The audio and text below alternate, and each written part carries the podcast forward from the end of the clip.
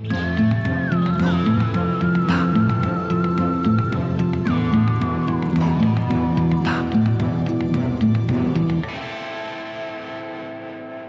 Robert. Hallo David. Wir haben heute eine ganz spezielle Situation. Ich bin zu Hause und du bist im Büro. Es gibt Leute, die sagen, du bist der Organisierte und ich bin der Verpeilte von uns beiden. Meistens ich glaube, ich alle Leute, die uns mehr kennen, werden das wissen, würden das vermuten.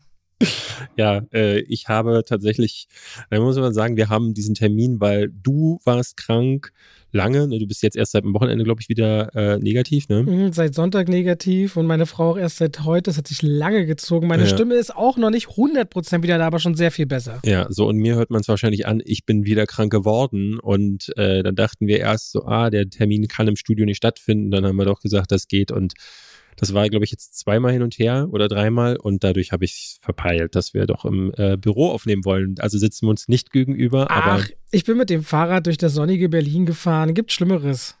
Gibt Schlimmeres, genau. Gibt Schlimmeres. Ich habe aber ein Trivia mitgebracht und zwar ist es verbunden mit einer Szene aus dem Film, den wir gestern geguckt haben, gestern Abend, nämlich Halloween Ends. Über den reden wir heute. Und ich wollte dich mal fragen, ist dir am Anfang was aufgefallen. Da gibt es eine Szene, da ist ein kleiner Junge, der wird von einem Babysitter betreut und die gucken beide einen Film. Mhm. Weißt du, welcher Film das war? Natürlich nicht, aber ich dachte schon beim Schauen an dich, dass du weißt, was es ist. Bestimmt sowas wie, wie Braindead oder was auch immer. Nee, nee, also ich kann die Szene nochmal beschreiben. Ein Arzt. Wird nicht helfen, aber nee? fürs Publikum kannst du es machen. Ähm, also ein Arzt ähm, ist kein großer Spoiler, aber ist gleich ganz am Anfang und es ist vor allen Dingen eine nette Reminiszenz, darauf komme ich gleich. Äh, ein Arzt versucht jemanden wiederzubeleben und während er das versucht mit dem Defibrillator, bricht der Brustkorb auf. Das ist ein ähm, Alien. Nein? Nee, das ist das Ding. Das äh, von ah. John Carpenter.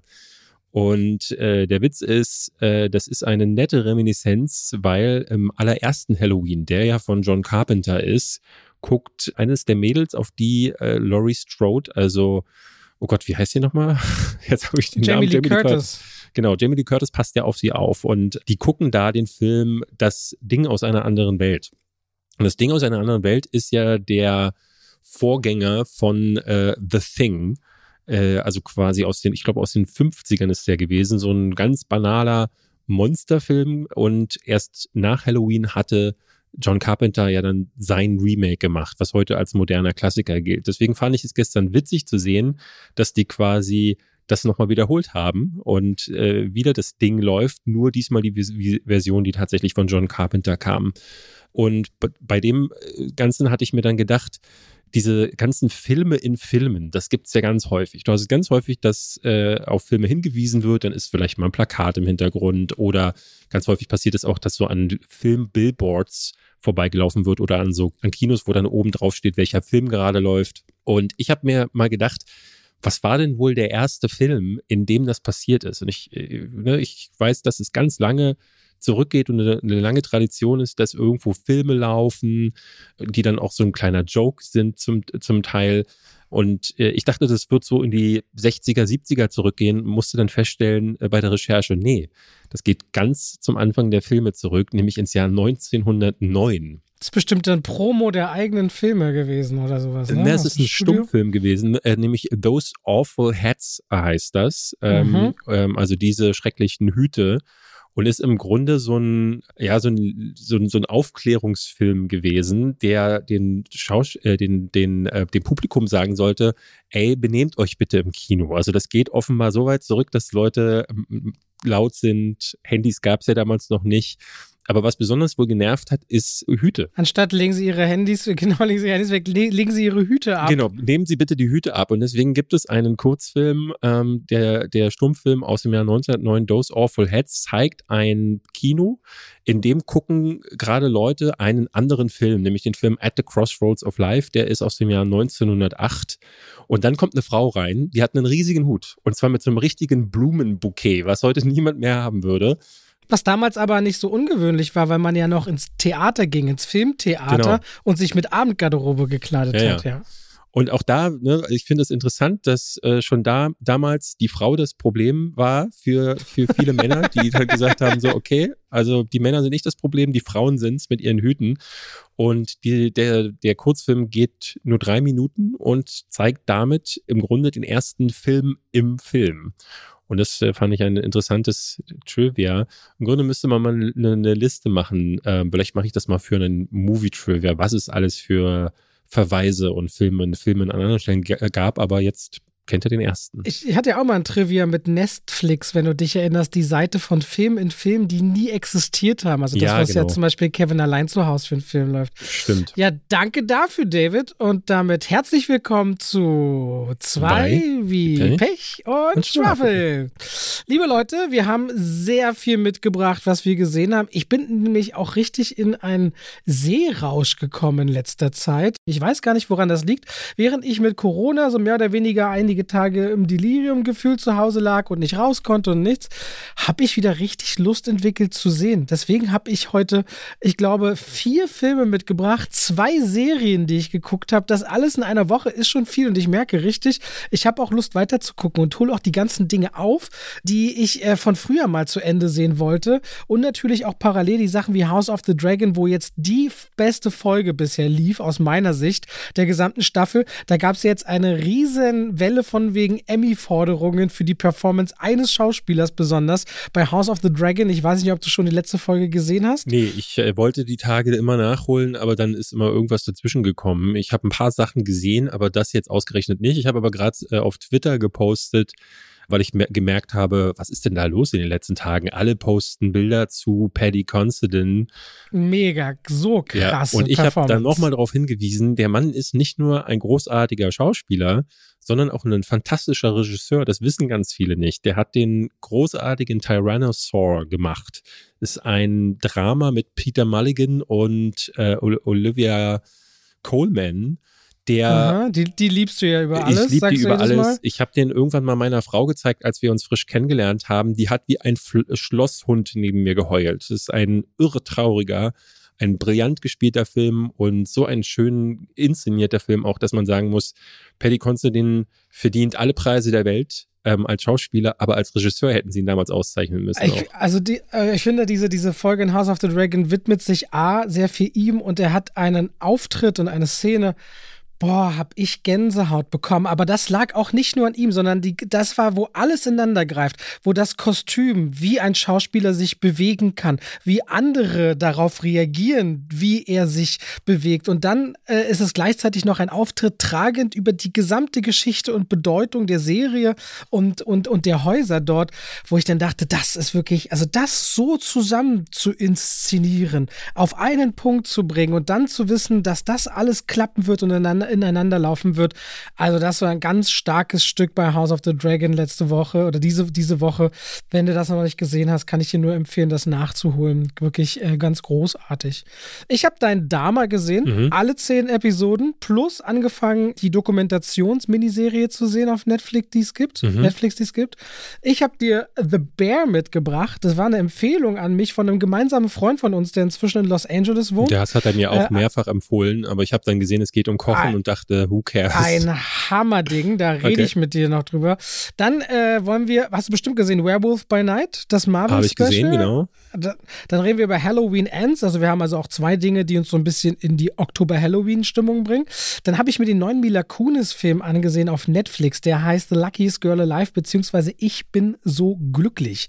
Ich weiß nicht, ob dir der aufgefallen ist, nee. die Tage, ob der dir untergekommen ist. Und ich habe den Piggy mal nachgeholt, den hast du ja im Zuge des äh, Fantasy Filmfests erwähnt dass du mhm. den gesehen hast.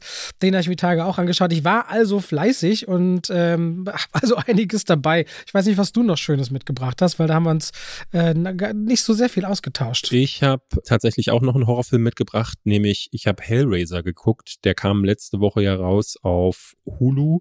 Hier in Deutschland war lange Zeit so die Frage, werden sie ihn auf Disney Plus bringen? Aber wie das in letzter Zeit bei Disney der Fall ist, blickt man überhaupt nicht mehr durch, was deren Plan ist. Und gerade die Sachen, die von 20th Century Fox mal übernommen wurden, mit denen wissen sie ja nun wirklich nichts anzufangen. Deswegen ist das so eine Content-Schleuder für Hulu geworden. Also ist auf Deutschland noch nicht raus? Es ist in Star Deutschland noch nicht raus. Ich würde ihn trotzdem gerne besprechen. Klar. Äh, ihr könnt den, ich habe ihn geguckt mit dem VPN und ähm, ich habe über den gemeinsamen Freund aus Los Angeles, der hat einen Hulu-Account und dann äh, habe ich das über äh, den äh, einfach geschaut. Sehr schöne Sache. Aber es passiert sowieso auch mehr an der Streaming-Front. Ich habe letzte Woche noch Mails und Zugangsdaten bekommen für Lionsgate Plus. Also da ist die nächste Streaming. Echt? Ich weiß gar nicht, wie lange die schon existieren. Nein. Ja, und Lionsgate hat ja einen großen Backend-Katalog. Da sind jetzt ein Haufen bekannter Titel und Serien drin tatsächlich. Und das scheint jetzt gerade irgendwie, ich weiß nicht, ob heimlich zu launchen oder so, aber ich muss mich da mal ein bisschen durchwühlen. Also da kommt immer mehr, ne? Werden wir mal sehen, wenn bei uns dann auch Peacock und HBO Max und so, es ist wahnsinnig viel. Peacock gilt doch aber fast schon als gescheitert. Also da sagt das selbst Universal mittlerweile, dass das nicht läuft. Ja, es gab ja in deiner Diskussion mit der Übernahme, dass NBC Warner übernimmt, ja dann auch so ein bisschen die Gerüchte, ob da nicht HBO Max mit übernommen wird Ja. und dann mit Peacock merged. Alles Gerüchteküche, wir werden es sehen. So, wollen wir mal über was, über was wollen wir denn zuerst sprechen, David? Äh, Ich würde ganz gerne noch einen Film nennen, den ich gesehen habe. Da müssen wir beide zusammen entscheiden, ob wir den besprechen wollen. Ich habe nämlich einen meiner Favoriten dieses Jahr gesehen, nämlich Banshees. Ja, der kommt ja erst im Januar oder sowas, ne? Ja, ich würde, glaube ich, an, an gegeben, zu gegebener Zeit nochmal drüber sprechen wollen, weil das ist halt der neue Film vom äh, Free Bill Billboards Outside Edding, Missouri Film, äh, Regisseur.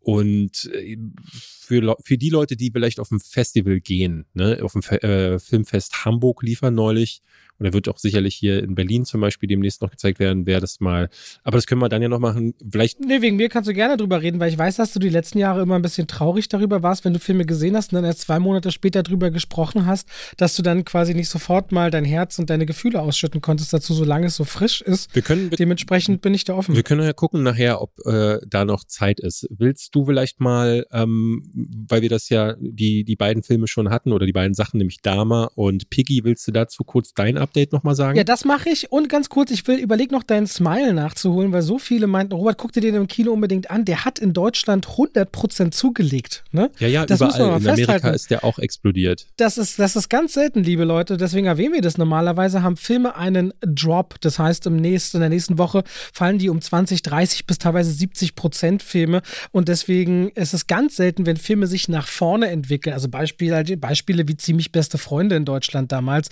Das hat man sehr, sehr selten. Und Smile hat in Deutschland in der zweiten Woche über 200.000 Zuschauer gemacht und hat in der ersten Woche nur ta- 100.000. Das ist ganz selten, dass ein Film auf einmal anzieht und nach vorne geht. Ähm, das wollte ich nur mal kurz gesagt haben, weil das schon eine Besonderheit ist. Und das hat man alle halbe Jahre mal vielleicht, wenn überhaupt, äh, einmal im Jahr einen Film, der dann nochmal sich so nach vorne entwickelt. Ja, ich finde es interessant, so, weil gerade wenn, wenn man überlegt, dass jetzt gar nicht so ein doller Horrorfilm ist. Also der stärkste Horrorfilm des Jahres soll ja Barbarian sein mit dem Skarsgård-Bruder, Bill Skarsgård war das ja, der äh, da drüben übelst gefeiert wurde, aber auch wieder von 20th Century Fox ist und auch wieder keine Ahnung, haben sie offenbar, wo sie damit hin sollen. Aber da kann ich mich jetzt auch irren. War der von Fox? Ich blick nicht mehr durch. Ich weiß es nicht, auf jeden Fall wüsste ich jetzt nicht, wo ich in Deutschland schaue. Ja. So, ich komme mal zu den beiden Sachen. Das eine ist Piggy, da kann ich es relativ kurz machen. Da hatte David mal erzählt. Geht um ein junges Mädchen namens Sarah. Die lebt in einem spanischen Dorf und die ist sehr übergewichtig. Und deswegen wird sie von Gleichaltrigen gehänselt, fertig gemacht. Sie wird gemobbt. Die eigene Familie steht nicht hinter ihr, mit der sie in der Fleischerei neben der Schule arbeitet. Und in einem Freibad kommt es zu einem Zwischenfall. Da wird ihr die Kleidung geklaut. Es wird sich darüber lustig gemacht, dass ihr Bikini unter den Fettrollen verschwindet würde. Also der Film macht es einem sehr leicht, mit dieser armen, geschundenen Seele mitzufühlen und sauer und wütend mit ihr zu sein, weil das wirklich Mobbing der allerletzten Art ist. Niederträchtig, hinterhältig, böswillig und auch einfach asozial. So, und bis dahin funktioniert Piggy auch ganz gut. Und David hat ja gesagt, dem ganzen liegt ein Kurzfilm zugrunde, den könnt ihr euch auf YouTube anschauen mit 12,5 Millionen Klicks. Aber da merkt man auch, bis dahin trägt dieser Film und funktioniert. Und dann taucht irgendein Typ auf, der übernimmt quasi den Rachepart für sie und kümmert sich stillschweigend um ihre Peiniger. Und da wird der Film dann so ein bisschen abstrus und auch ein bisschen langweilig, weil es wird nie so richtig erklärt, was hast du mit diesem Typen genau auf sich, wo kommt der her, wo will der hin? Und da saugt der Film sich so 70 Minuten aus den Fingern, wo es zwar ein bisschen blutrünstig und ein bisschen qualvoll wird, aber all das, wo ich mich emotional am Anfang involviert fühle, geht dann sehr verloren. Da wird er sehr träge und behäbig. Im Grunde stimme ich dir über dem zu, was du gesagt hast. Als Kurzfilm ist er so, wie er ist, besser aufgehoben. Ja. So. Das, das ist Piggy, der kommt aber erst am 27. Oktober in die Kinos. Das heißt, den könnt ihr auch dann bald im Kino schauen. Wenn ihr jetzt sagt, oh, finde ich aber eigentlich dennoch nicht uninteressant. Und wie gesagt, den Kurzfilm, da müsst ihr einfach mal, der hieß nicht Piggy, der hieß dann Xerdida oder Sadida oder sowas heißt der, glaube ich. Naja, auf jeden Fall findet ihr den bei YouTube, wenn ihr das eingibt. Das andere ist Dama. Da war ich ja ehrlich gesagt eher ein bisschen, ich will nicht sagen abgeschreckt, weil David ja gesagt hat, na, man braucht Sitzfleisch, das ist gut gespielt, das ist interessant, aber der Film die Serie, das ist eine zehnteilige Serie mit jeweils einer knappen Laufstunde rund um Jeffrey Dahmer. Wenn ihr den Mann nicht sofort bei euch es klingelt, einer der bekanntesten Serienmörder der Geschichte, der 1991 überführt wurde in seinem Apartment von der Polizei. Viel zu spät, weil eine Nachbarin dutzende Male darauf hingewiesen hat und in seinem Apartment finden sie sehr viele Leichenteile, auch teilweise verzehrfertig und Beweismaterial von den monströsesten Folterqualen und der hat quasi äh, im Speziellen im homosexuellen Milieu und schwarzen Milieu gemordet ermordet. Und dann geht es auch um die Opferangehörige und äh, um strukturellen Rassismus in den Behörden. Und weil David so meinte, ah, das zieht sich ganz schön. Ich muss ganz ehrlich sagen, für mich war das gar nicht so. Ich war sehr hineingezogen in diese Serie. Ich dachte ab der ersten Folge, boah, ist das unangenehm, sich anzuschauen. Das ist auch über Jeffrey Dahmer, weil es in dieser Serie dann doch, ich würde sagen, in sechs von zehn Episoden fast komplett um ihn geht, um seine Kindheit, Jugend. Also man versucht halt dann doch dieses Menschliche aus diesem Monster heraus darzustellen darzustellen. Dadurch empfindet man natürlich immer auch so Momente, wo man so, ich will nicht sagen Schnittmengen, aber Momente gibt, in denen man feststellt, oh, äh, da verbirgt sich ja ein Mensch dahinter. Und das macht es dann gruselig, dem so anzunähern. Es ist ja eine Riesendiskussion um die Serie entstanden, dass man Angehörigen nicht zumuten kann, diesen Leidensweg der Menschen, den sie verloren haben, nochmal so mitzugehen. Und die Serie ist hier und da sehr explizit. Und einige Fälle widmen sich sogar eine ganze Episode lang, wird sich diesen gewidmet. Und ich kann total verstehen, dass es brutal schlimm sein muss und abstoßend sein muss für Angehörige, dass diese Serie existiert, weil sie, finde ich, so gut gespielt ist, sich atmosphärisch so oft so stark verdichtet, weil ähm, es auch ganz klare Themen gibt. Zum Beispiel spielt äh, neben Evan Peters, der die Hauptrolle spielt, ist es vor allem, finde ich, sein Vater von Richard Jenkins gespielt, der im Grunde diesen großen Zwiespalt hat. Warum ist mein Sohn so ein Monster, so ein, ein, ein jemand, der dessen sexuelle Vorlieben mit Leichen Menschenschändung einhergehen und gleichzeitig ist er einfach ein liebender Vater, der wirklich bedingungslos liebt und halt das, was das Wort bedeutet, bedingungslos, egal was dieser Sohn dort anrichtet. Fandest du, der hat seinen Sohn im Stich gelassen? ich finde, dem geht immer wieder, finde ich, bei Richard Jenkins ab, wie, wie er ihn eigentlich wenn er selbst nicht weiter weiß, warum sein Sohn so ein in Anführungszeichen Versager ist und dieses und jenes nicht hinbekommt, aber in dem Moment, wo er da sitzt und sich jemand was habe ich falsch gemacht, was haben wir falsch gemacht? Und jedes Mal auch im Gefängnis, wenn er ihn in den Arm nimmt, ihn anschaut und irgendwo glaubt, da ist da, da ist doch noch irgendwas muss doch da sein. Also ich finde, man spürt dauerhaft eine Verbindung und eine große Schuld, die eher zu dieser Distanz führt. Also ich finde, man spürt dort Liebe. Man spürt Liebe und Abstoßen, die ständig gegeneinander agieren. So geht das mir. Das äh, fand ich eine ganz. Hatte ich gar nicht das Gefühl. Der hat seinen Sohn immer wieder weggeschoben. Also immer wenn es schwierig wurde, hat er ihn zur Tante gegeben. Als das nicht geholfen hat, hat er ihn zur Armee geschickt. Vorher hat er ihn, äh, ne, der, der wohnte ja wochenlang alleine oder monatelang alleine in einer Wohnung. Äh, der Vater hat gar nicht mitbekommen, dass die Mutter ihn da im Stich gelassen hat. Ja, aber ich glaube, worauf ich mich beziehe, dass es weder ist weniger die Jugend, also ja, während der Kindheit und der Jugend, aber ich finde dann später, als Jeffrey Dahmer in seinen 20ern und 30ern, dass sie sich begegnen, gibt es schon finde ich immer wieder dieses äh, Moment in, in, den Augen von seinem Vater, wo ich das Gefühl habe, da, da steckt einfach Liebe und super viel Versagensangst und Schuld drin. Und dadurch ist diese Distanz da, weil man nicht weiß, wie man damit umgeht. Und ich glaube, also für mich wirkte das mehr wie Leid und nicht wie gezieltes im Stich lassen, sondern einfach wie pure Überforderung. Nun steht, also wenn jemand überfordert ist und deswegen einer Situation ausweicht, nee, geht das nicht unbedingt Liebe, finde ich. Mm, ja, natürlich. Also, ja. Ja, ich gebe dir da recht. also ich, ich gebe dir, ich geb dir aber auch recht. Ich glaube, wir, also du hast vollkommen recht mit dem, was du sagst. Ich glaube, dennoch diese Liebe eben zu spüren, wenn ich mir das anschaue. Hm. Also diese völlige Zerrissenheit, ich fand das sehr beeindruckend. Ich finde die ganze Serie ziemlich beeindruckend. Die macht auch viel mit einem. Ich habe auch wirklich Albträume gehabt. Das habe ich ewig nicht mehr Echt? gehabt, weil ich an Krass. einem Tag sechs Episoden geschaut habe. Dann habe ich von Jeffrey Dahmer nachts geträumt, ja, weil ich so richtig viel darüber nachgedacht habe das hat mit mir schon was gemacht und ich verstehe auch diese Diskussion. Also wenn, ich kann mir natürlich nicht vorstellen, irgendwie Angehöriger zu sein, aber diese Morde sind halt teilweise erst ein bisschen mehr als 30 Jahre her.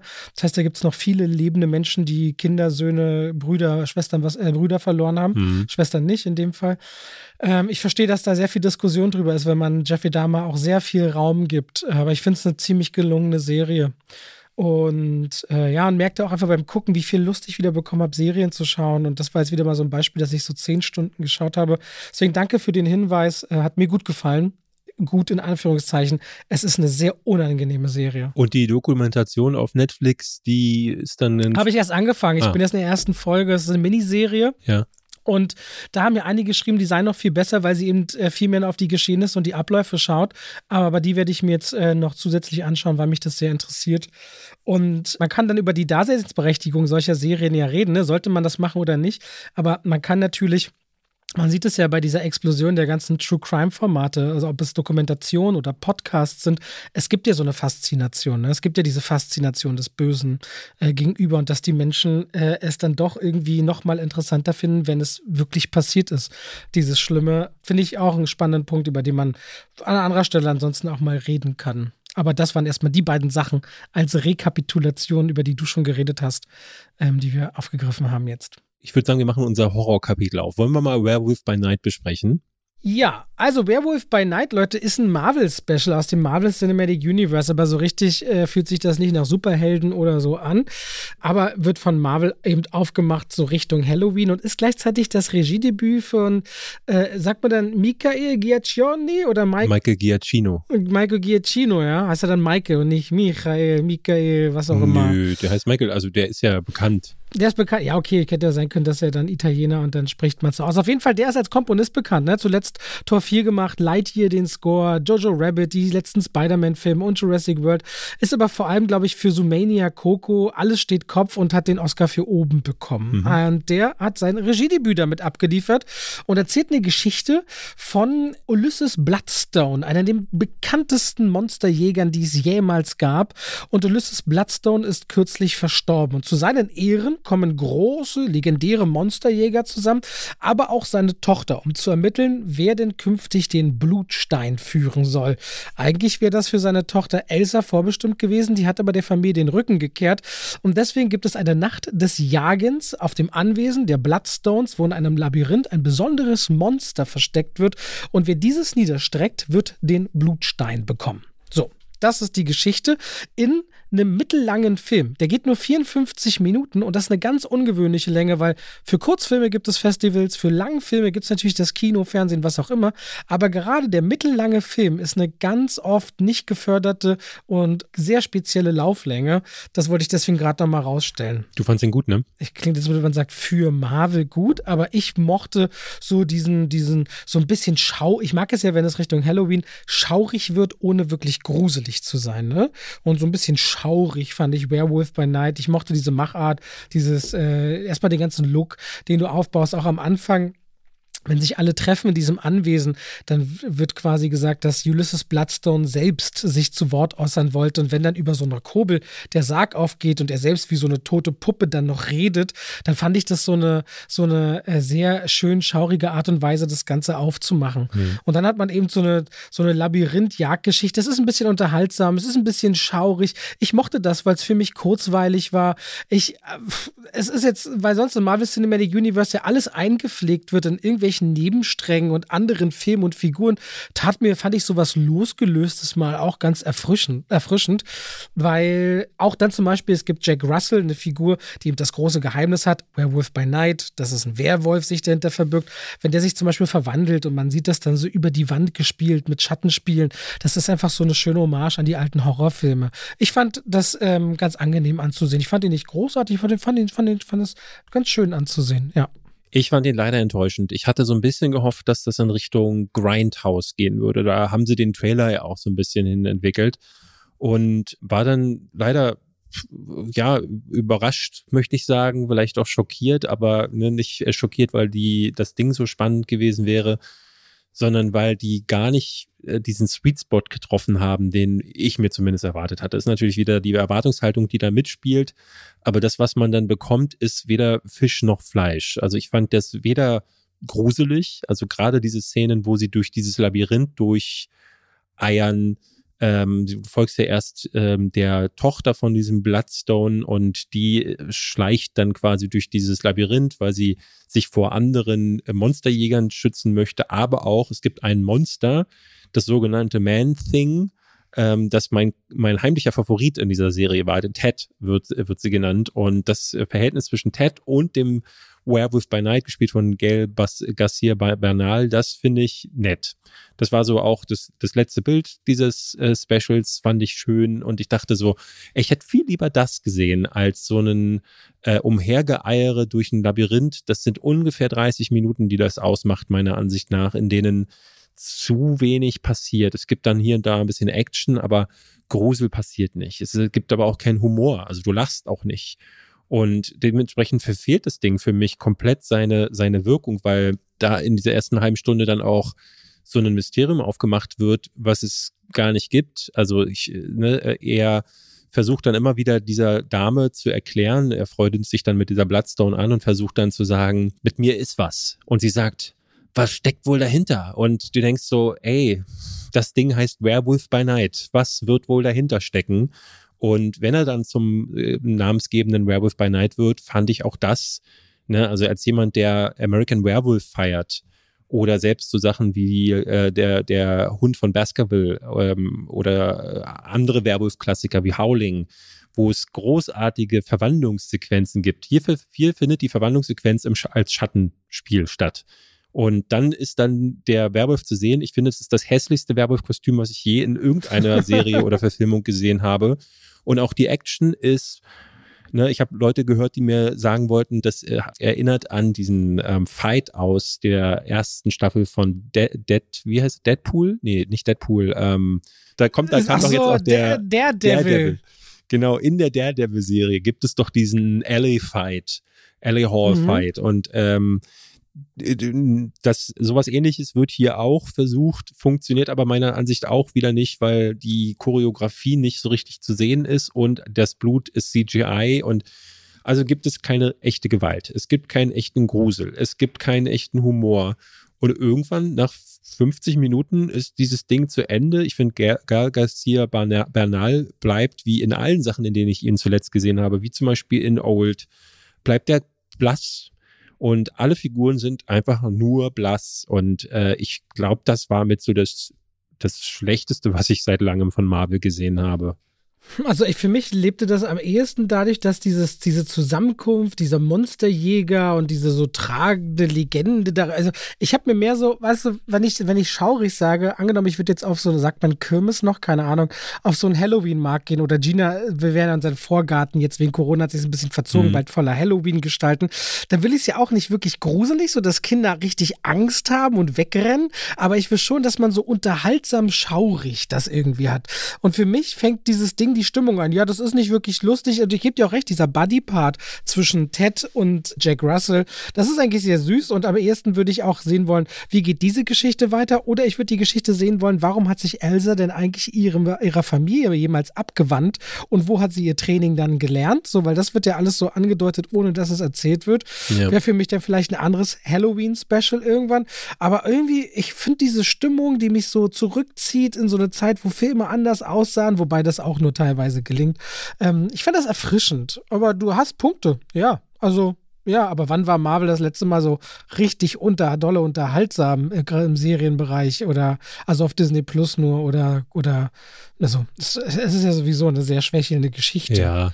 ja. Also klar, ich, ich, ich, ne, ich kann irgendwo nachvollziehen, wenn man damit auch so seinen Spaß hat. Ich fand halt, wenn, ne, also dein Argument, wenn du, wenn du sagst, so, dass da werden Kinder irgendwie, also wenn man das so mit so einer kindlichen Freude rangeht, ich glaube, als Kind langweilst du dich zu Tode, gerade bei diesem Part, weil ganz viel wird geredet. Es gibt klar dieses, äh, auch das mochte ich mit dieser animatronischen Figur, die da aus dem Sarg kommt.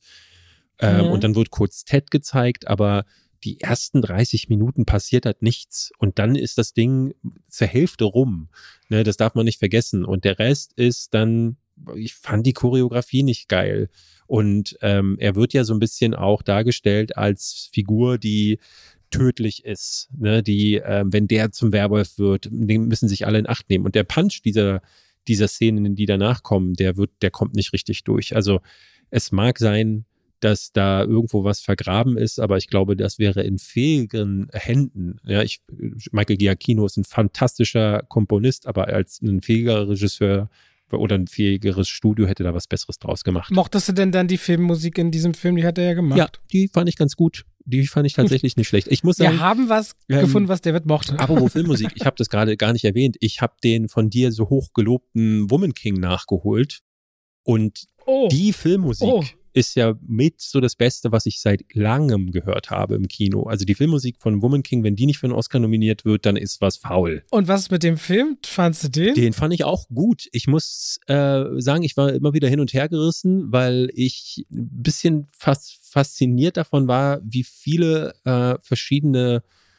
Verästelungen dieser Film aufmacht. Also der, der, der rote Faden ist gar nicht so richtig zu erkennen, weil der sich zum Beispiel am Anfang so anfühlt, als wäre das, ne, und das macht ja auch die Werbekampagne, es wäre ein Film über Viola Davis.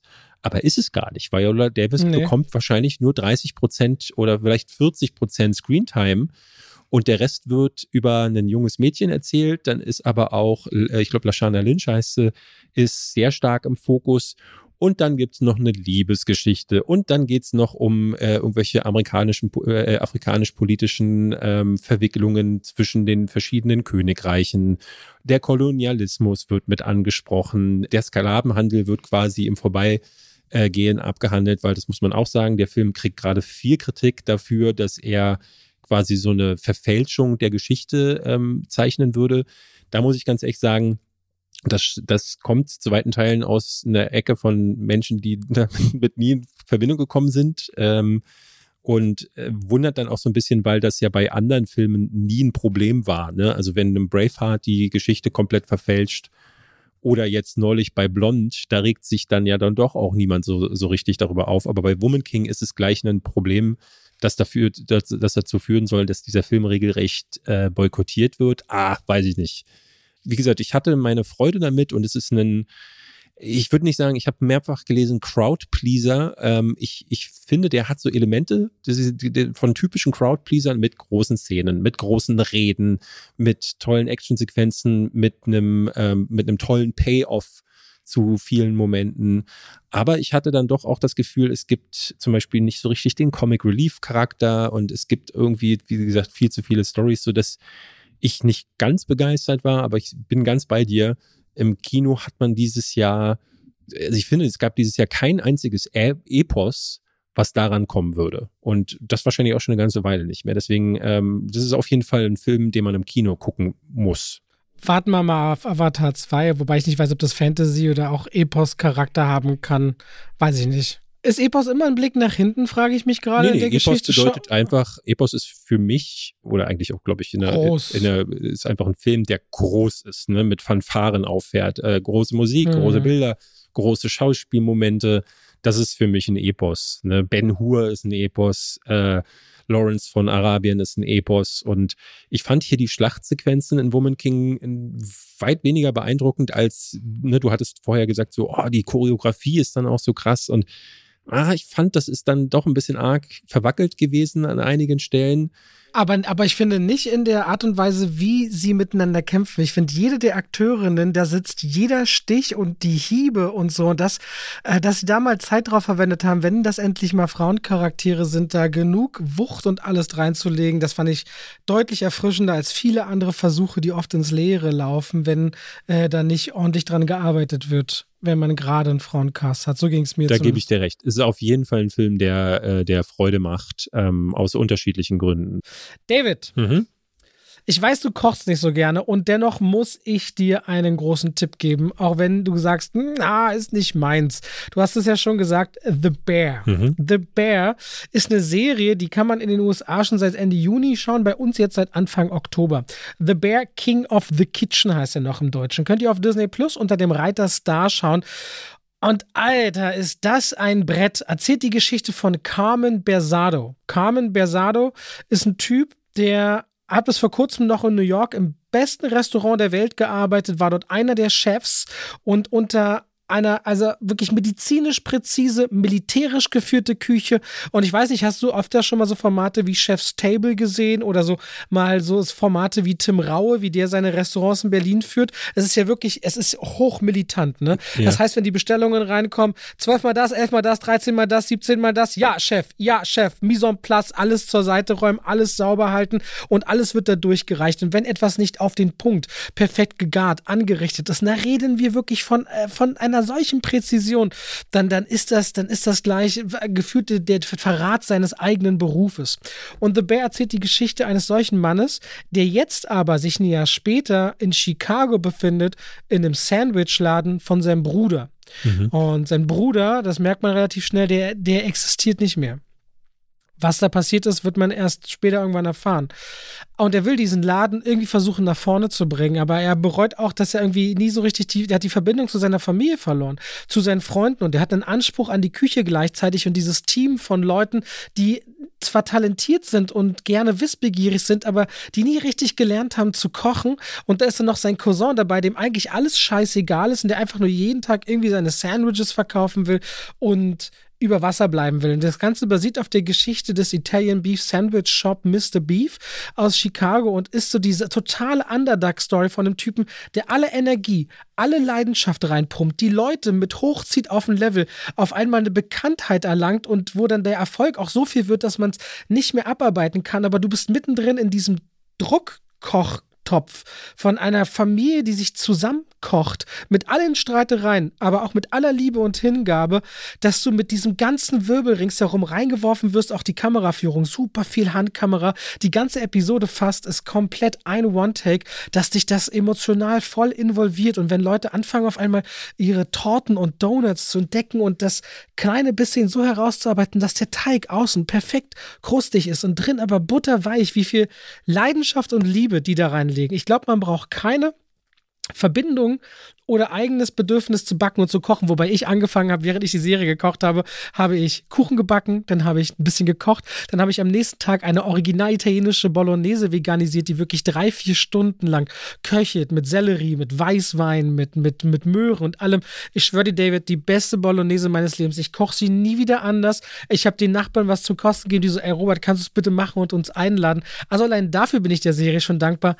Die ist voller Energie super viel menschlicher Liebe. Das sind nur acht Episoden, die so um die knapp 30 Minuten gehen. Und vor allem, als ich die Review hochgeladen habe, mir haben Dutzende Leute geschrieben danach, ey Robert, ich habe deine Review angefangen, Stopp gemacht, die ganze Serie geguckt am gleichen Tag und dann deine Review zu Ende geschaut.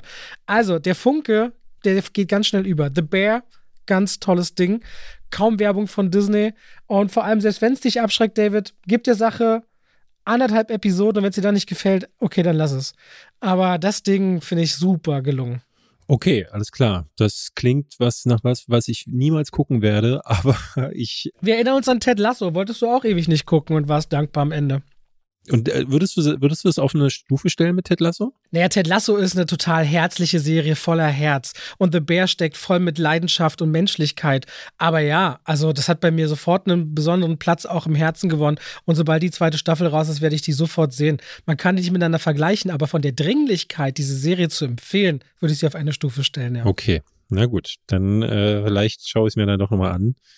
Ähm, ich äh, werde es auf jeden Fall meiner Frau mal empfehlen und gucken, ob, äh, weil die ist auch, also wollen wir über Horror sprechen? Wir wollen über Horror sprechen. Klar, du hast gesagt, du hast noch einen Horrorfilm mitgebracht. Dann lass mich dir, äh, ich würde sagen, dann machen wir erst Hellraiser und dann Halloween Ends. Äh, dann haben wir so ein kleines Doppelfeature. Hell Hellraiser haben, war ja letzte Woche der Film, vorletzte Woche, den du nicht erraten hast. Du hast den nie gesehen, ja. ne? Du hast nie einen Hellraiser-Film gesehen. Ich möchte mich dazu nicht äußern. Gut, dann werde ich euch jetzt kurz mal ähm, updaten. Hellraiser ist eine ja, Reihe, die ist mittlerweile eigentlich seit, äh, ich glaube, zehn Teile gibt es jetzt oder neun Teile. Ich weiß es ehrlich gesagt auch nicht mehr. Da blick, blickt man nicht ganz durch. 88 kam, äh, nee, 1987 kam der erste Teil und ist äh, von Clive Barker der mittlerweile als Horrorpapst neben Stephen King äh, gilt und war mal so ein bisschen was anderes. Also was ich da sehr schön fand, war, dass es Horror mal, also gerade für die Zeit damals auf eine andere Art und Weise angegangen ist. Ne? Damals äh, war es so üblich in so Filmen wie äh, der Nightmare on Elm Street Reihe. Es gab immer die, den Teenie meistens ein Mädel, ähm, die hatte noch Freunde und diese Freunde sind dann in die Gefänge des Killers geraten und wurden dann ein, einer nach dem anderen abgemokst. Meistens passierte dann auch so diese, diese typischen Tropes, die dazugehörten, sind so Sachen wie, dass die dann recherchieren mussten. Es gab dann den Punkt, wo sie sich gefragt haben, was, was steckt denn dahinter? Wir müssen, ne, dann suchen sie jemanden, der das weiß und in der Mitte des Films gibt es dann immer diese eine Person, die dann sagt, ja, das, das sieht mir doch ganz stark nach dem Dämonen XY aus. Und ähm, so hat Hellraiser mal zur Abwechslung nicht funktioniert. Weil ich das richtig gut fand, dass die ne, Sadomaso-Elemente mit eingebracht haben. Es ging um Lust, es ging um Verlangen. Es gab diese Dämonen, die sogenannten Zenobiten, zu denen Pinhead gehörte und die stammten aus einer Höllendimension und versprachen den Opfern, die einen Würfel, äh, also so ein Puzzle, so eine Puzzlebox bedient haben, versprachen ihnen endlose Gelüste. Und diese Zenobiten konnten aber offenbar nicht unterscheiden zwischen Schmerz und Lust. Und äh, im Grunde gab es dann für jedes Opfer nur Ketten, die sie in Stücke gerissen haben. Das führte dazu, dass die Filme immer sehr blutig waren, dass sie viele Elemente von, ähm, von christlicher Religion auch benutzt haben, um über Hölle zu sprechen. Im dritten Teil gab es dann so Sachen, da wurde dann, wurde, ne, da gab es viel Kritik, weil sie dann so richtig mit ähm, Jesus-Symboliken gespielt haben und die ins Satanische verkehrt haben. Also die Regisseure hatten da viel Spaß damit, auch sich auf das Christentum zu stürzen. Und der erste Film funktionierte aber auch so ein bisschen als Liebes Film. Ja, da, äh, der begann damit, dass eine Figur in Stücke gerissen wird und dann zieht eine Familie ein in so ein Haus und ähm, auf den Ort, wo vorher er zerfetzt wurde, tropft ein bisschen Blut und dann setzt er sich in einer der schönsten, weil ekelerregendsten und äh, mit den feinsten Practical Effects äh, inszenierten Szenen setzt sich dieser Körper wieder langsam zusammen und das sieht fantastisch aus und äh, diese Frau die Mutter der Familie muss dann töten, um diesen äh, Mann wieder zusammenzusetzen. Und im Zuge dessen passiert dann die Handlung. Und das war mal so ganz anderes Horror erzählen. Und jetzt hast du das Remake. Nach äh, neun Teilen kommt jetzt dieser Film von David Brückner oder David Brückner heißt er. Ich hatte den mehrfach empfohlen, weil er zum Beispiel zuletzt The Night House gemacht hat. Ein sehr atmosphärischer Film. Und ich dachte so, boah, ich bin gespannt, was der aus Hellraiser macht. Und stellt sich heraus, er macht genau das, was in den 80ern noch so clever vermieden wurde.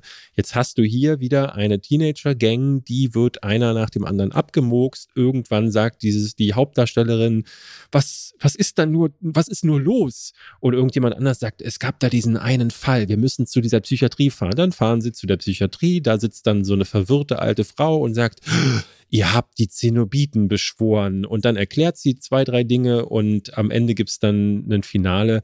Da wird noch so ein bisschen getwistet und in diesem Finale, da passieren so zwei, drei Sachen, wo ich dachte, ah, da ist also der Film, den ich gerne gesehen hätte.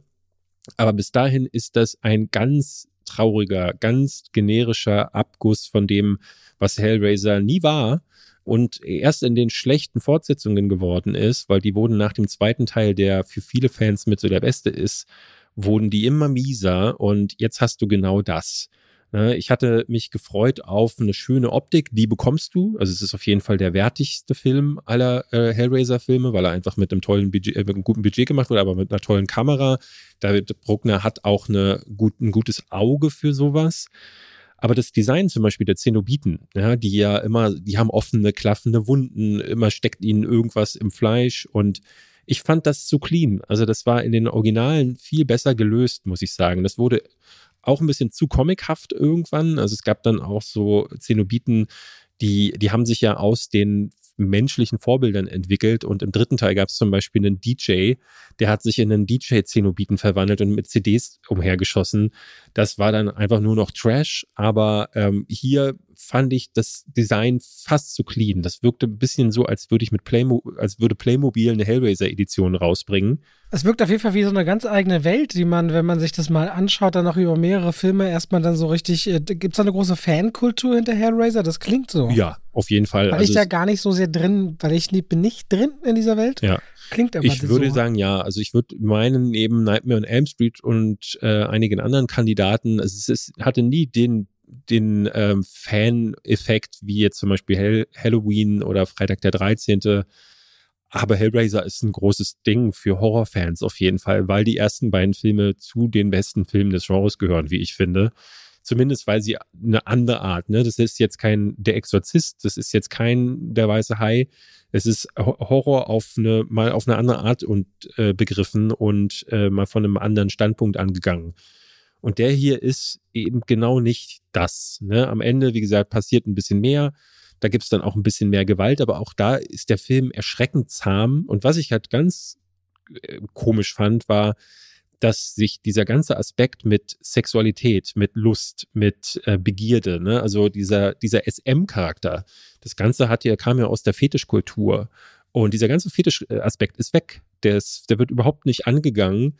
Mhm. Ich hatte schon vermutet, dass es vielleicht daran liegt, dass Disney jetzt halt einfach die Rechte daran hat und gesagt hat, macht das mal ein bisschen zahmer. Was auch immer es letzten Endes war, es ist nicht der Film übrig geblieben, den, äh, den Fans kannten oder ich kannte und dementsprechend ist das, ich, ne, also ich mache das normalerweise jetzt nicht so, dass ich äh, mit einem VPN mich extra einwähle, um übersee so einen Film zu gucken. Ich habe mich sehr drauf gefreut und bin wieder mal sehr enttäuscht. Deswegen, ja, das, das war nix. Tut's immer so sehr leid, wenn du dich auf Filme freust und dann wird's nichts. Es ist wieder oder? von David S. Goyer geschrieben. Also der Mann ist für mich wirklich, äh, ich, ich finde, das ist einer der schlechtesten Drehbuchautoren, die es in den USA gibt. Was auch immer der anfasst, ob es jetzt Terminator Dark Fate oder Batman vs. Superman ist, der hat so zwei, drei Sachen, die okay sind, aber ne, Ghost Rider, Spirits of Vengeance, äh, Jumper, äh, also klar, das sind so ein paar Sachen wie Batman Begins, wobei ich den ja auch schrecklich finde. Aber das ist so eine Pfeife und ich finde es schrecklich, dass der Typ immer wieder dazu rangeholt wird, Filme zu inszenieren, äh, beziehungsweise Filme äh, zu schreiben. Und das muss enden. Das muss wirklich enden. Ähm, ich habe es erst jetzt im Nachhinein, weil ich wissen wollte, wer hat denn dieses Drehbuch ver verbrochen? Und den lassen die immer an so Sachen ran, die wirklich wichtig sind für Fans. Und der verkackt das jedes Mal. Der ist einfach nur scheiße. Es tut mir leid. Aber, David, weißt du, was auch enden muss? Was denn? Halloween. Halloween. Sag mal, Robert, hast du gestern auch wie ich da gesessen in dem Film äh, und gedacht, ich bin im falschen Film? Ja, also äh, ja, ich fragte mich, hä? Was ist denn das jetzt? Ich dachte, ja. das wird konsequent nach Halloween Kills in der gleichen Nacht weitergehen, mhm. so ungefähr. Und stattdessen bekommen wir einen ganz merkwürdigen Bogen und etwas, was sich gar nicht wie Halloween Ends anfühlt, Null. sondern ein bisschen wie Batman und Robin als Halloween-Variante. Warte, ich guck schnell, ob David Goyer auch den jetzt geschrieben hat. naja, ich fand es aber erfrischend, dass es was anderes war, als ich erwartet hat. Ich fand es dann sehr ernüchternd, was es geworden ja. ist. ja, ich war hin und her also, gerissen. Ich, ich dachte so, ähm, bin ich aber auch. Ich finde ihn aber besser als Halloween Kills, der wirklich schrecklich war. Ja. Ich, ich möchte bloß wie gerne die Leute abholen, du weißt es. Halloween Ends startet nämlich heute in den Kinos, Leute. Und nach dieser, nach dem, der Halloween, die direkte Fortsetzung von John Carpenters Original in den Kinos ja super lief, gab es letztes Jahr Halloween Kills und jetzt Halloween Ends. Und in Halloween Kills mordet sich Michael Myers durch die gleiche Nacht, die bei Halloween am Ende damit äh, beendet ist, dass das Haus Haus, in dem er ist, niederbrennt und in Haddonfield tötet er sich quer durch Halloween. Und dann wird man ja denken, bei Halloween Ends geht es noch in dieser Nacht weiter, bis er dann stirbt und zermetzelt wird. Aber die Ausgangssituation ist eine ganz andere. Wir sehen Laurie Strode, wir sehen Michael Myers spielt gar keine richtige Rolle mehr, der ist seit Jahren verschwunden und gleichzeitig gibt es, weil ein Ort wie Haddonfield, nachdem der eine Mörder weg ist, etwas Neues braucht, worauf man schauen kann, die Legende des anderen Freaks Freaks, nämlich eines Babysitters, der aus Versehen äh, das, das Kind, auf das er aufpasst, umbringt.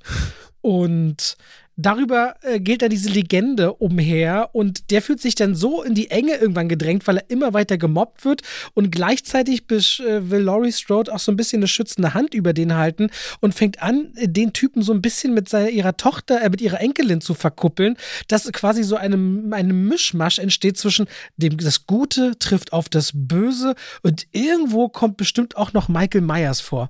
Super merkwürdiges Ding, geht auch fast zwei Stunden. Mhm. Und er versucht dann dir eben, äh, ja, so eine Geschichte zu erzählen von, von dem Bösen, das übergeben werden kann, theoretisch auf die nächste Generation. Ich will jetzt nicht mehr verraten an dieser Stelle. Wir dürfen eigentlich so. gar nicht viel mehr sagen, ja. Ähm, Ich, es ist ein Film, bei dem man sicherlich sagen muss, dass es völlig anders ist als die Vorgänger und da ist für mich wieder so ein, ne, ich war hin und her gerissen, weil ich dachte, ja, okay, ich finde es ja nett, dass ihr jetzt was Neues probiert, aber das hätte ich mir eigentlich für den ersten Teil gewünscht. So hast du jetzt eine Trilogie, die wirkt wie äh, die letzte Star Wars Trilogie, als hätten die bei jedem Teil neue Drehbuchautoren und neue Regisseure rangelassen. Der erste Teil war eine 1 zu 1 Kopie des ersten Teils, ne, machen wir uns nichts vor. Es gab ähnliche Storybeats.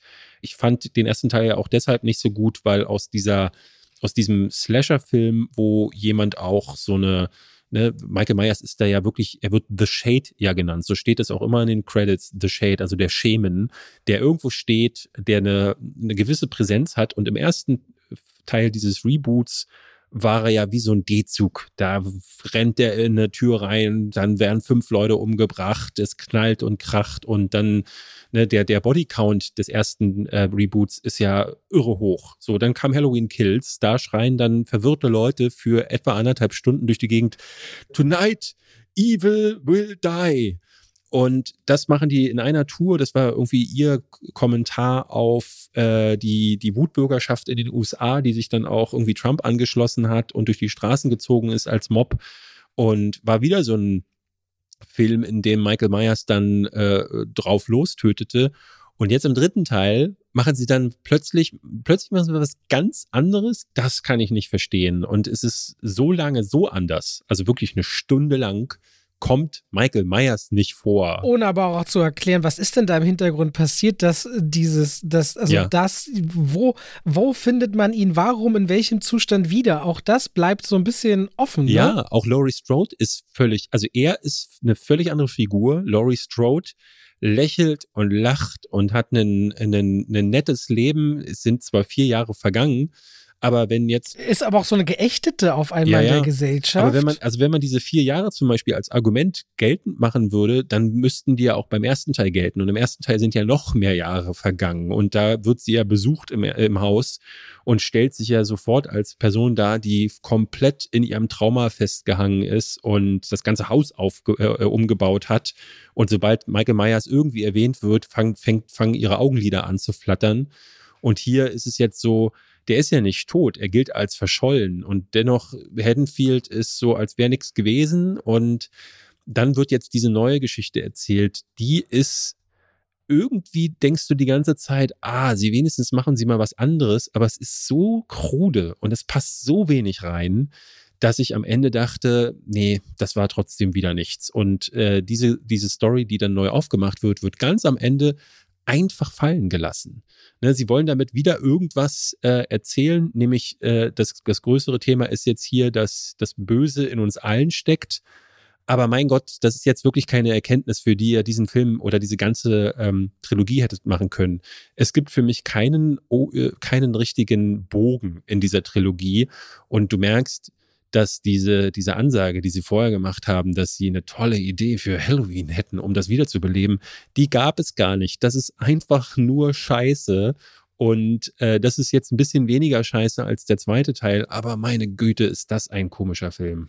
Wir hatten bei der Presseverführung einige, die viel, relativ viel gelacht mhm. haben, weil der auch so eine, also alleine schon diese Opener-Sequenz mit dem Babysitter ist schon auch irgendwie, dachte ich so, okay, das fand ich nicht uninteressant, weil ich mir davon vor allem auch erhoffte, wie das zustande kommt, dass äh, dieser Film so ein Halloween-Flair wirklich ausstrahlt. Hat er aber nie. So dieses Schaurige, dass so eine Stadt in Halloween verfällt, die Kinder sich verkleiden, umhergehen und irgendwo darin ist dann ein echter Mörder. Ja, ja. Ne? Wo die Leute dann auch nicht wissen, ist das gerade gespielt? Ist das echt? Ist das hier alles nur so Legacy-Building? Und ich finde, dass Halloween ist schon lange nicht mehr so wenig Halloween-Charakter ausgestrahlt hat. Es ist fast nicht möglich, da jetzt in die Tiefe zu gehen, ohne zu spoilern, weil ich halt äh, un ungern ähm, zu viel vorwegnehmen will, aber ich finde, ähm, also du merkst auf jeden Fall, was sie versuchen. Ne? Und ich, ich dachte immer wieder, ah, interessant. Ne? Es gibt Symbole, ähm, also Bilder, die wirklich eins zu eins dem Original entliehen sind, mit anderen Figuren in diesem Fall. Und ich dachte, sie versuchen irgendwie die, das so zu drehen, weil es immer wieder Situationen auch gibt, wo Menschen plötzlich mit einem Messer in der Hand dastehen und wie äh, ne, das Licht geht an und sie sind ganz erschrocken und denken, huch, äh, und die Leute denken, ist er ein Killer? Ist sie ein Killer? Und das war nicht unclever, ne? das will, will ich gar nicht sagen, aber es, es, es verläuft alles ins Nichts, weil die Aussage, die dahinter stehen soll, die ist nie, die wird nicht klar und die ist nicht rund, sodass am Ende ähm, ihnen doch nichts anderes übrig bleibt, als den einen Bogen zu schlagen, der für mich aber ganz unbefriedigend war. Das hätte er auch im ersten Teil abwickeln können. Das hier hätte der erste Teil sein können und dann wäre es frisch gewesen. Aber weißt du, vielleicht können wir ausführlicher reden, weil du hast ja eben gesagt, du willst nicht spoilern rund um Halloween Ends. Wenn wir entweder vielleicht Richtung Halloween bei uns im Podcast Special machen, die besten und schlechtesten Horrorfilme des Jahres, oder aber ja. David und ich machen auf meinem YouTube-Kanal am 28. Oktober das erste Mal einen Livestream zusammen. Aha. Da können wir auch interagieren, da könnt ihr dann dabei sein. Ich habe dieses das erste Mal gehört, ich werde sicherlich nochmal erwähnen. 28. Oktober, späten Nachmittag, Abend so in die Richtung. David und ich bestimmt, ich würde da tippen, so zwei Stunden lang Fragen und Antworten, alles Filme, Serien, worauf wir Lust haben. Wir werden ein Weinchen dazu trinken, haben wir beschlossen, aber auch, weil es zum Stream gehört, aber das erklären wir euch alles dann. Und da können wir vielleicht über Halloween Ends dann ein bisschen mehr reden, weil der ist ja dann schon ein paar Tage raus. Halloween Ends, wenn es euch interessiert, könnt ihr ab heute in den deutschen Kinos sehen. So, David, ich hätte eigentlich noch einen Mila Kunis-Film, aber das ist, das, also der, heißt äh, Ich bin so glücklich und sie spielt eine Frau, die eigentlich ein gutes Leben führt mit einem reichen Mann yeah. an der Seite, die vielleicht zum New York Times Magazine äh, wechselt, heiratet in sechs Wochen.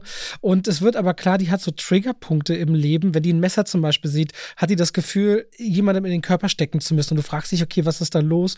Und es erzählt sich so die Geschichte von einer Frau, die mal einen Amoklauf an der Highschool überlebt hat und gleichzeitig geframed worden ist als Mitschuldige, weil sie Opfer einer Gruppenvergewaltigung war, die nach außen hin aber als uh. gewollt unter Alkoholeinfluss projiziert wird und einige der Vergewaltiger sind bei diesem Amoklauf ums Leben gekommen. Deswegen wird sie als Schuldige geframed, obwohl sie ein Opfer ist.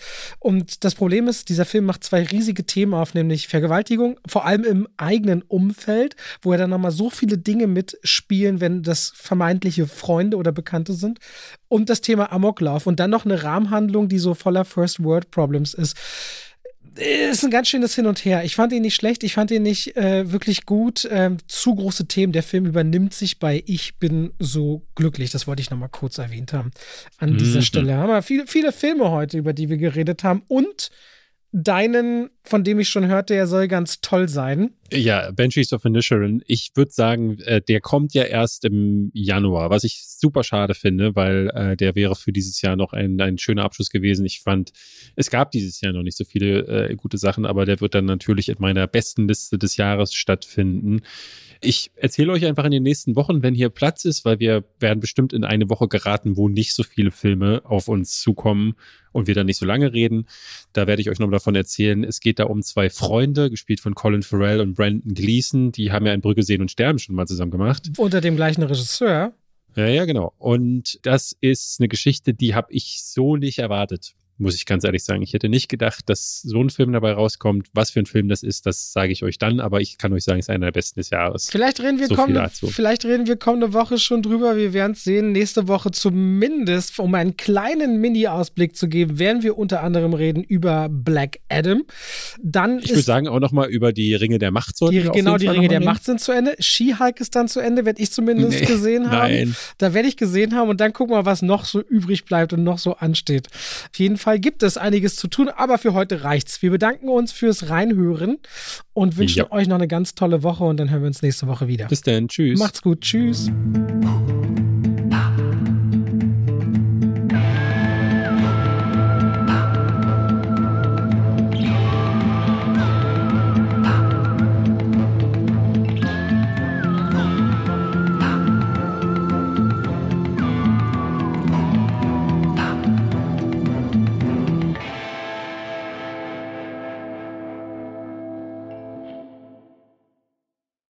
Und damit schalten wir raus aus dem Podcast rein in die Werbung. David. Ja. Hast du Strom zu Hause? Ich denke ja, ich müsste nachgucken. Also herzlichen Glückwunsch. Also wenn du was in die Steckdose steckst, dann funktioniert das. Ja, ja, ja. Und du ja. bezahlst auch für deinen Strom. Ja. Das Ding ist, rein theoretisch kannst du deinen Anbieter ja regelmäßig wechseln, weil sich die Preise ja ständig ändern. Allein, ist das so? Ja, allein in diesem Jahr, März, April, hast du wieder eine Erhöhung des Strompreises. Bei mir zu Hause auch. Ich wechsle jetzt gerade im März tatsächlich meinen Stromanbieter, weil ich einfach um die 700, 800 Euro im Jahr spare. Alleine mit diesem Wechsel und das vergisst man manchmal oder so wie du hat es wahrscheinlich noch ich nie gemacht. Noch nie gehört. noch nie ich habe noch nicht mal gehört, dass das geht. Ja, für alle diejenigen, die sagen, hä, ist das wirklich so? Haben wir für euch einen Partner, der diese Folge unterstützt, nämlich Wechselpilot. Wer oder was ist Wechselpilot? Wenn ihr auf die Seite von Wechselpilot gibt, könnt ihr alle relevanten Daten eingeben, wo ihr wohnt, wie viel Stromverbrauch habt ihr oder wie viel Gasverbrauch und dann kriegt ihr von den drei Vorschläge generiert im Vergleich zu eurem jetzigen Tarif, welche ihr nehmen könntet und wie ihr sparen könntet. Und wenn ihr Wechselpilot beauftragt, und jetzt wird's für David richtig schmackhaft, wechseln die fortan jedes Jahr automatisiert zu einem von euch gewählten günstigeren Tarif und ihr müsst die dafür nicht bezahlen, denn die nehmen sich von der Ersparnis, die ihr habt, 20% als Gebühr raus und damit seid ihr immer noch dick im Plus und müsst rein gar nichts machen. Ich kann sparen und muss dafür nichts tun, ist ja perfekt. Genau, also wenn ihr sagt, oh, das finden wir ja wirklich spannend, haben wir für euch einen Code, nämlich wenn ihr auf Wechselpilot geht, also www.wechselpilot.com und dann sogar noch slash Schwafel eingibt oder bei dem Vorgang, wenn ihr euch anmeldet, dann Schwafel auf der Landingpage als Rabattcode eingibt, bekommt ihr bei eurem ersten Wechsel nochmal 20 Euro Cashback. So einfach ist es, so einfach bleibt es. Wenn ihr also Gas und Strom wechseln wollt, schaut mal bei Wechselpilot rein. Vielen Dank dafür. David, viel Erfolg dir bei deinem ersten Wechsel. Dankeschön. Ich wünsche dir damit ganz viel Freude. Bin, mein Mind ist gerade blown, muss da, ich sagen. Und damit schalten wir raus aus der Werbung zurück in den Podcast.